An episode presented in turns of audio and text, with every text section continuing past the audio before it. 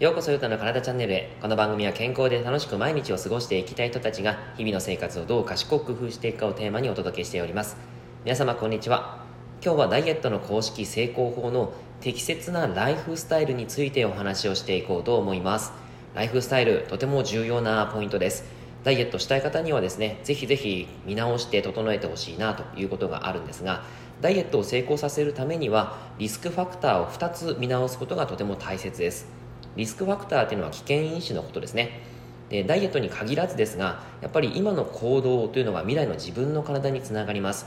つまり今の自分は過去の自分が作った体ということで、えー、未来でやっぱり後悔したくないなっていう方はですね今を変えるしかないということを強くお勧めしておきます。まあ、その考えの上で今振り返ってみてほしいリスクファクターですね。それをちょっとですね見直してみてください、えー、1つ目マイナスの習慣。2つ目プラスめ、えー、プラスの習慣になります。1つ目のマイナス習慣ですが現代の日本は食べるものは豊富で物もたくさんありますよね。とても恵まれている環境だからこそ気をつけないといけないことがあります。それが何とかしすぎ習慣ですね。今の生活を振り返ってみるとこんなことないでしょうか、えー、食べ過ぎ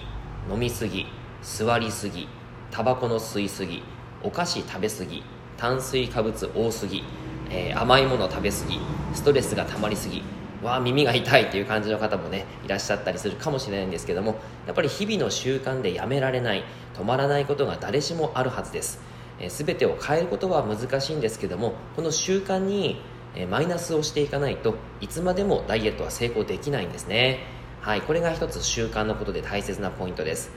でもう一つはプラスの習慣になりますが日本人の大多数に当てはまる日々の行動にはプラスにしないといけない習慣もあります。それが〇〇なりすぎ習慣ですね、えー、例えば自炊しなさすぎとかですね、えー、睡眠不足になりすぎとか運動不足になりすぎ体が硬くなりすぎ食事バランスを気にしなさすぎとかですね、えー、このなりすぎ習慣っていうのを変えることはリバウンド率を低下させることにもつながります。ダイエットできる環境を作る。これをプラスしていくっていう習慣が必要になってくるんですね。はい、というわけで、えー、まとめていくとダイエットをしたいと思ったらまずは環境を整えることがとても大切です。そのためにも何とかしすぎている習慣のマイナス習慣そして何とかなりすぎている習慣のプラス環境そういったものを考えてみましょう。具体的には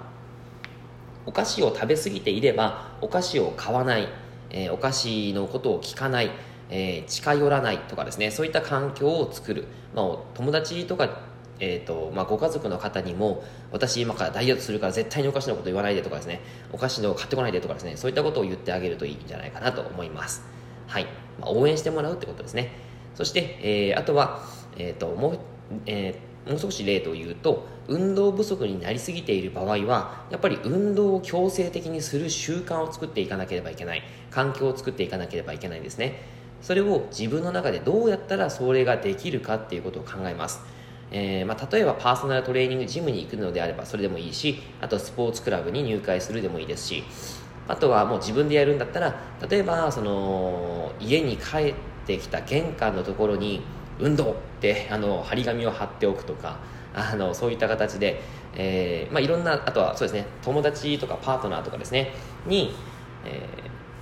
ー、運動してって必ず言ってっていうふうに言って、えー、環境を作るとかですね。やっぱりこう自分で自分の意思で何とかするってなかなか難しいんですよね。それをやり続けるっていうのがもっと難しいです。だからこそダイエットを成功させるためにもそのリバウンド率ともせ、えー、低下させるためにも環境づくりというのがライフスタイルでとても大切なポイントになります。はい。今ぜひですねそれを見直してみてどういうふうにしたら自分がダイエットできる環境を作れるかっていうのを考えてみてください、